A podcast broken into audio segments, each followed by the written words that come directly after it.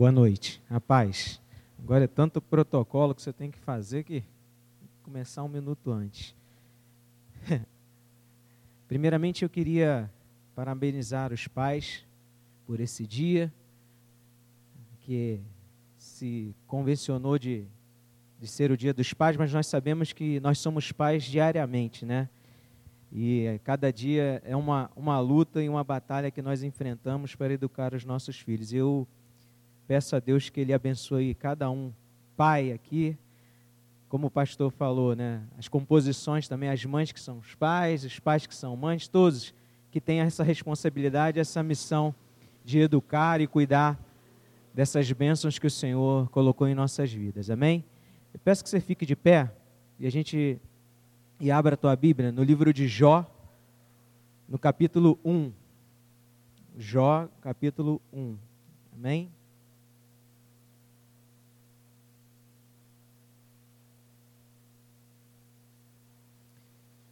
Diz assim a palavra do Senhor. Versículo 1. Havia um homem na terra de Uz, cujo nome era Jó. Este homem era íntegro e reto, temia Deus e se desviava do mal. Nasceram-lhe sete filhos e três filhas.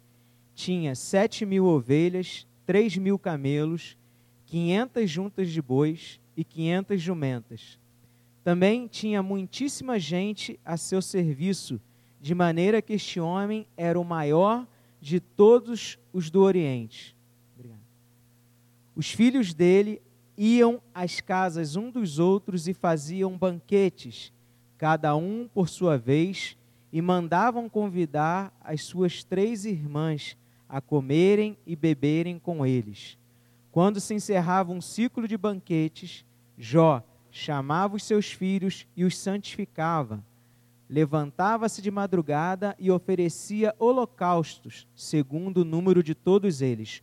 Pois Jó pensava assim: talvez os meus filhos tenham pecado e blasfemado contra Deus em seu coração. Jó fazia isso constantemente. Amém? Feche os seus olhos. Pai amado e querido, obrigado, Senhor, porque nessa noite temos a oportunidade de meditarmos na tua palavra.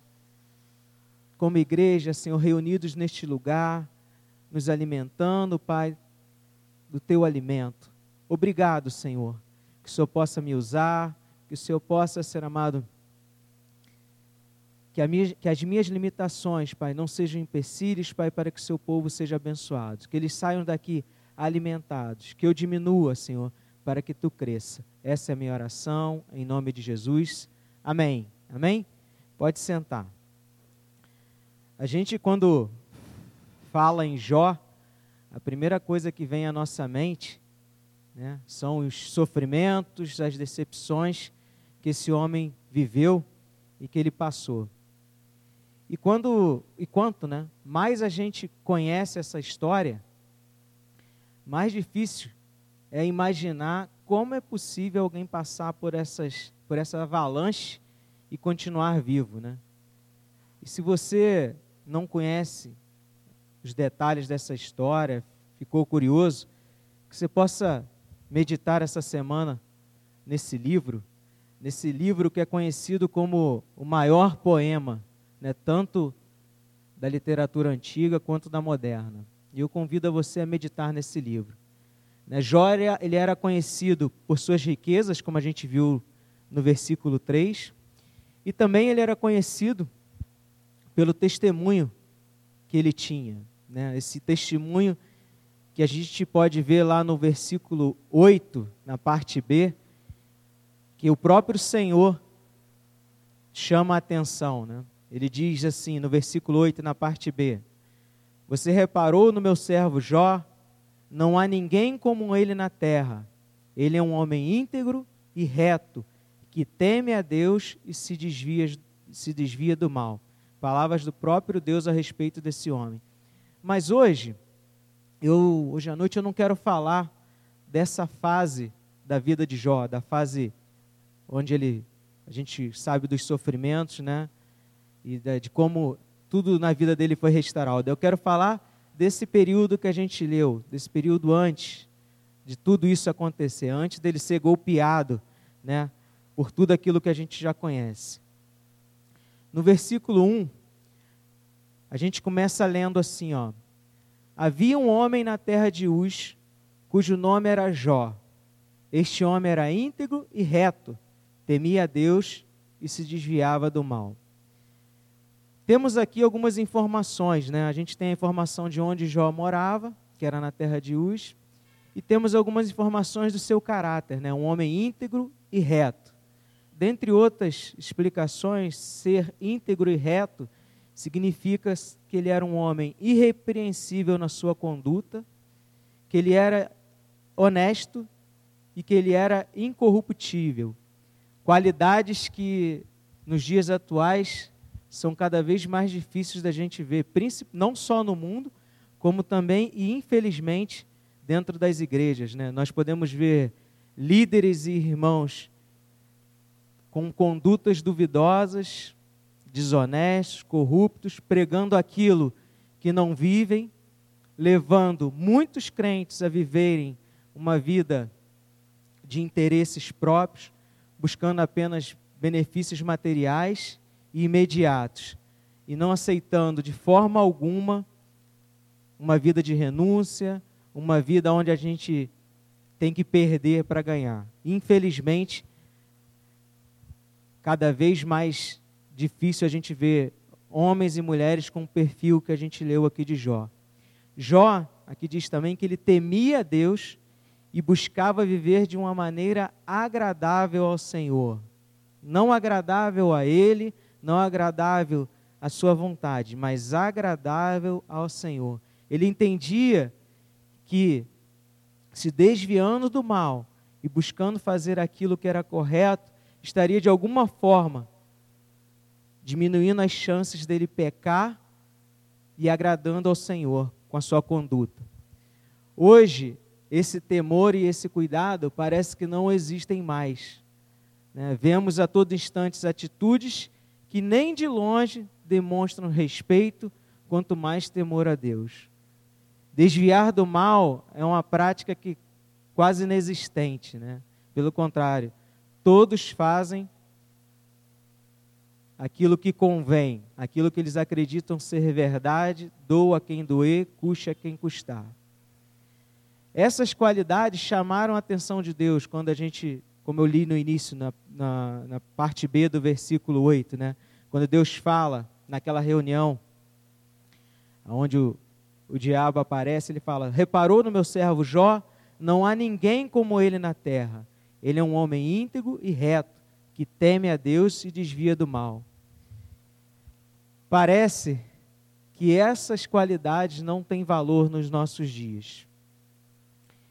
Estamos ocupados demais fazendo o nosso marketing pessoal, parecendo feliz e bem-sucedido nas redes sociais, o que nós estamos fazendo é simplesmente trocando uma vida eterna com Deus nos céus, na cidade que Ele tem preparado para nós, no paraíso, por momentos vazios nesse mundo, infelizmente.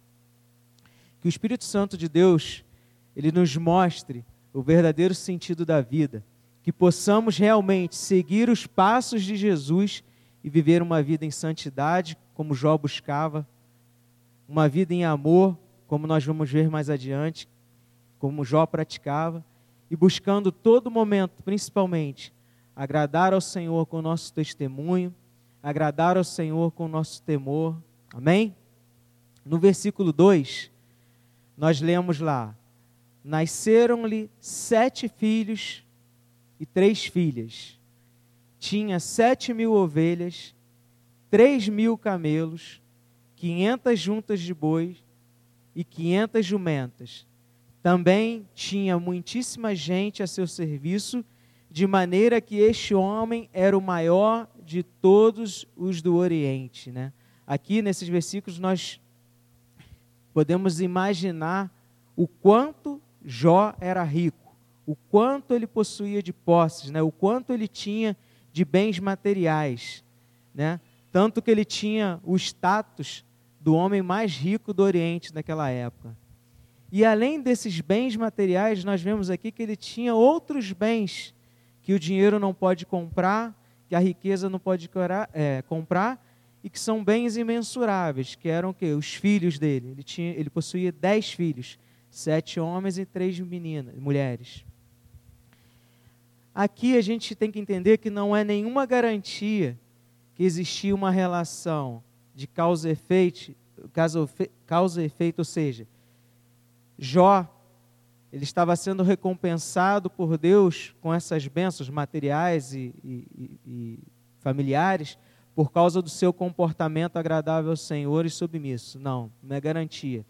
Que a gente vê mais à frente que mesmo ele se comportando desse jeito, ele passou por momentos de privações.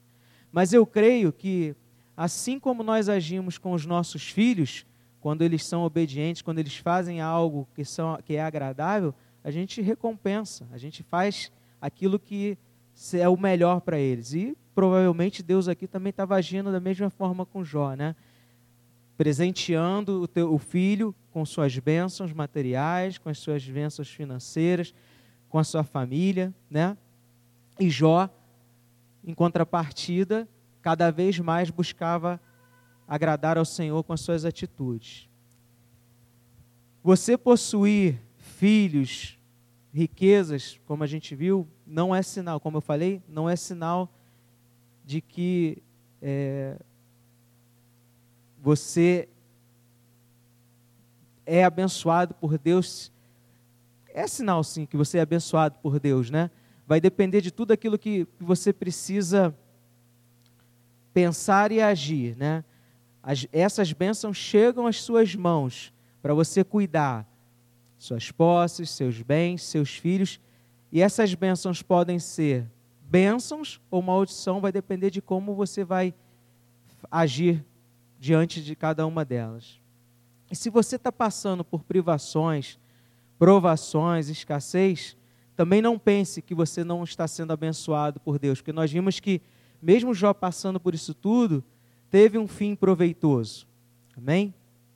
Deus permitiu que ele passasse por isso porque ele precisava aprender mais sobre Deus. Ele precisava não apenas conhecer Deus de ouvir falar, mas conhecer Deus de relacionamento, de intimidade. E a gente vê isso lá no final do livro, no versículo 5 do capítulo 42. Né, que é onde o Jó declara que agora ele conhecia, ele antes ele conhecia apenas de ouvir Deus, mas agora ele conhecia, passou a conhecer Deus de vê-lo, de andar com ele. Amém? Por isso eu, eu digo, eu incentiva você, viva uma vida feliz com aquilo que você possui. Viva uma vida satisfeito com aquilo que chega às suas mãos. E saiba que o nosso Pai cuida de você, cuida de mim, independente do momento que você esteja passando. Amém? Ele é o nosso bem maior. Amém? No versículo 4, diz assim: Os filhos dele iam às casas um dos outros e faziam banquetes, cada um por sua vez, e mandavam convidar as suas três irmãs a comerem e beberem com ele. Aqui, a gente já tem um pouquinho de noção de como Jó educou seus filhos, né? Como ele ensinou os seus filhos a viverem em união, a criarem um laço de amor entre eles, porque eles faziam questão de estar reunidos uns com os outros, né? Aqui Jó, a gente vê o quanto ele se preocupou em construir uma família unida e amável. Para essa família, todas as oportunidades era um motivo de festa. A gente viu, né, que eles se reuniam de tempos em tempos, um nas casas dos outros e faziam questão de todos estarem reunidos. Isso provavelmente ensinado pelo Jó. A ideia era que ninguém ficasse de fora das reuniões. Né? E hoje, eu lembro que quando, quando eu era menor, a gente tinha esse hábito né, de se encontrar na casa dos nossos avós, de se reunir pelo menos uma vez por semana, principalmente aos domingos, para almoçar, para estar em famílias e hoje a gente vê isso cada vez sendo mais raro e, e nesse período que a gente está passando, então quase é impossível, né, praticamente. Aí eu pergunto para vocês aqui, fica algumas perguntas no ar, né? Nós temos tido essa preocupação com a nossa família, né? A preocupação de mantê-la unida, de manter os nossos filhos unidos. Nós temos tido isso como um dos objetivos principais como pais, educar os nossos filhos a serem amáveis uns com os outros, ser amáveis com as pessoas. Não adianta a gente possuir todo o bem da terra, e aqui a gente vê que Jó possuía, mas isso não tinha, ou pelo menos não era, o bem mais precioso dele. O bem mais precioso dele era a família que ele tinha. E apesar de todos os compromissos que com certeza Jó tinha, porque administrar toda essa fortuna provavelmente despendia muito tempo da sua agenda, ele colocava como prioridade, provavelmente encabeçando a agenda dele diariamente, o cuidado com os seus filhos, a atenção que ele dava aos seus filhos. Amém? Isso tem que ser prioridade nas nossas vidas. Nós, como pais, como tutores dessas dos nossos filhos, né, dessas bênçãos que o Senhor colocou em nossas mãos, nós temos que ter essa preocupação constantemente, assim como Jó mostrou para a gente aqui que ele tinha. Hoje, o que mais nós vemos e ouvimos, e isso foi bem mais intensificado né, durante esse, esse período que, de, de confinamento, é que as famílias, ao invés de permanecerem mais unidas, você teve um aumento de violência, você teve um aumento de abusos. Isso porque não existe mais esse laço, né? não existe mais esse compromisso do pai cuidar do seu filho, é cada um por si. Se puder terceirizar essa função, melhor ainda. Né? Porque eu tenho a minha vida, eu tenho meus compromissos, eu tenho os meus deveres a fazer, porque eu preciso colocar alimento aqui dentro, porque eu preciso dar qualidade de vida para a nossa família, mas não adianta você trocar uma coisa pela outra, você tem que ter esse equilíbrio, buscar o sustento, buscar o melhor para sua família, mas também faz, a, dar amor e ensinar amor a, a, a, cada um desses, dos nossos filhos, dos nossos familiares. Né? Esse, esse aumento da violência mostra o quanto nós temos negligenciado a responsabilidade de ensinarmos os nossos filhos os princípios básicos contidos nas Escrituras: amar o próximo, cuidar um dos outros, viver em união Jó conseguiu construir essas pontes de amizade entre seus filhos e mantê-los unidos. A minha oração é que nós, como igreja, como os pais, como responsáveis, consigamos fazer isso. Nunca é tarde.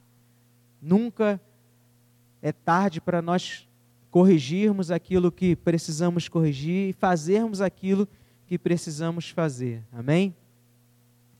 Nós temos que trabalhar constantemente nessa construção. E não, como eu disse, terceirizando essa tarefa tão importante que cabe a nós, pais. Amém? No versículo 5, diz que quando se encerrava um ciclo de banquete, Jó chamava os seus filhos e os santificava, levantava-se de madrugada e oferecia holocaustos, segundo o número de todos eles. Pois Jó pensava: talvez os meus filhos tenham pecado e blasfemado contra Deus em seu coração. Jó fazia isso constantemente. Além de Jó dar o bom testemunho, vivendo uma vida agradável a Deus, como nós lemos e vimos, Jó ensinava na prática o que seus filhos precisavam fazer para terem uma vida santa, né, se santificando. ele fazia uma espécie de culto doméstico com seus filhos, né?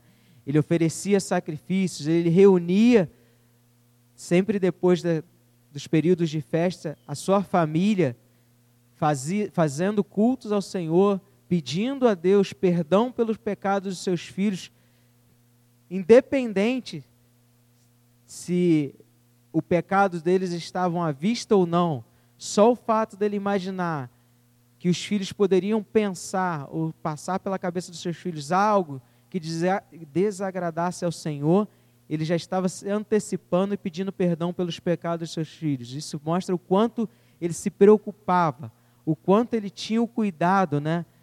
Esse cuidado de que seus filhos seguissem os seus passos, né? E um detalhe muito importante aqui, no final desse versículo, ele diz que ele fazia isso continuamente, ou seja, uma prática incessante. Ele fazia isso o tempo todo. Hoje em dia, além de não sermos bons testemunhos, né, alguns não serem bons testemunhos para sua família, para seus filhos, porque logo perdemos a paciência de ensinar, logo perdemos né, o foco. Nós queremos logo se livrar disso, porque ensinar, educar é cansativo, é repetitivo, né? Independente da fase da vida, quando é bebê, você tem que você põe no lugar, ele vai para o outro. Você põe de novo lá no lugar, ele anda para o mesmo eu falo isso porque esse final de, essa semana eu estava lá no meu irmão e o filho dele está com 11 meses, acho. E, cara, você bota ele no lugar sentadinho, você piscou o olho, ele está lá de novo mexendo na fruteira, que ele adora mexer na fruteira. Você bota ele na sala, dá dois minutos, ele está lá na fruteira de novo. E você faz isso várias vezes ao longo do dia. Né? Então você tem essa fase de ensinar a criança, depois ele vai crescendo, são outras outras maneiras de educar, outras maneiras de ensinar. E não, não pense que vai ficando fácil, porque ela vai ficando cada vez mais difícil e mais desgastante. Porque ao invés de, de você achar assim, não, quando começar a falar vai ser diferente, quando começar a entender o que eu estou pedindo vai ser diferente. Não é não, meu irmão. É, é árdua a tarefa. Quem já viveu ou quem está passando sabe como é que é. Mas a gente sabe que são bênçãos na nossa vida, são a herança que o Senhor colocou nas nossas vidas para nós cuidarmos e amá-los. E nós temos que fazer isso da melhor maneira possível, amém? A gente precisa seguir aquilo que a palavra do Senhor tem nos mostrado, ensinar o nosso filho no caminho que ele deve andar, ensinar como ele deve prosseguir nessa caminhada para que, que, a, que a, ao longo do tempo ele não se desvie, né? que ao longo do tempo ele faça e ele siga o nosso exemplo, como Jó ensinou seus filhos. Né? Não adianta a gente pregar ou falar aquilo que nós não vivemos. Os nossos filhos eles estão 24 horas conosco, não apenas duas horas ou uma hora ouvindo a gente falar. Então, as nossas, as nossas atitudes, os nossos, o nosso testemunho, o nosso comportamento, ele tem muito mais peso na educação dos nossos filhos do que o que nós falamos, né?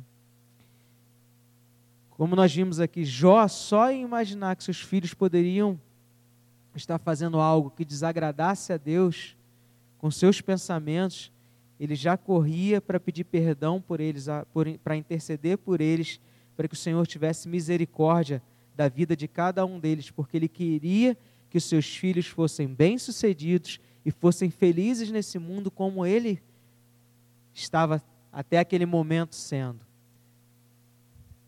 Que sigamos, né, o exemplo de Jó, que possamos cuidar cada vez melhor daquilo que o Senhor tem feito chegar às nossas mãos, que o Senhor tem permitido chegar às nossas mãos.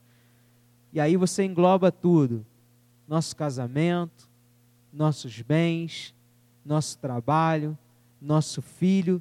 Se hoje nós temos essa a posse desses bens, é porque o Senhor fez chegar às nossas mãos essas bênçãos e que nós continuamos, continuemos a, a ter essas, essas, essa, tudo isso como bênçãos e não como maldição, maldição nas nossas mãos. Que possamos manter essas bênçãos como o Senhor nos deu. Amém? Para concluir, não pense que essa missão é fácil e simples. A gente sabe que não é. Educar, ser pai, ser mãe, ela é cansativa, como eu falei, repetitiva e até exaustiva. Mas se permanecermos firmes, seguindo as orientações, os mandamentos contidos na palavra, deixados pelo Senhor, escritos na Sua palavra, com certeza nós obteremos êxito nessa, nessa missão e colheremos os frutos de uma vida obediente e temente a Deus. Amém? Lembrando, lembrando aqui os quatro pontos que a gente viu. Dar um bom testemunho, como Jó fez. Ele dava esse testemunho a ponto de Deus usá-lo como referência numa reunião. Precisamos saber lidar com aquilo que o Senhor nos faz chegar às mãos, nos contentarmos com aquilo que o Senhor nos dá, sermos felizes, seja no pouco, seja no muito, em qualquer situação, precisamos nos contentar com aquilo que o Senhor nos entrega como mordomos para cuidarmos, amém? Outro ponto importante, precisamos continuamente buscar a união dos nossa, da nossa família, buscar a união dos nossos filhos, colocar isso como uma prioridade, né? A educação dos nossos filhos como prioridade, ensiná-los o caminho que eles devem andar, e aqui já é o quarto ponto, o caminho que eles devem andar, um caminho na casa do Senhor, um caminho em obediência. Abrindo um parênteses aqui, por causa dessa negligência, é que nós vemos hoje tudo isso nesse mundo, onde você fala, fique em casa, vai todo mundo para a rua. Use máscara, todo mundo sem máscara. Porque esses filhos foram crescendo, não aprendendo a obedecer naquilo que era simples, quanto mais naquilo que é mais complexo. Então, que possamos fazer isso com amor, ensinar com amor, cumprir essa missão que nos foi entregue com sabedoria, com entendimento e, como Jó fazia, continuamente, continuamente, incessantemente, incessantemente. Amém? Que possamos fazer isso, que não, não deixemos isso para que outros façam, não terceirizemos aquilo que nós precisamos fazer. Amém?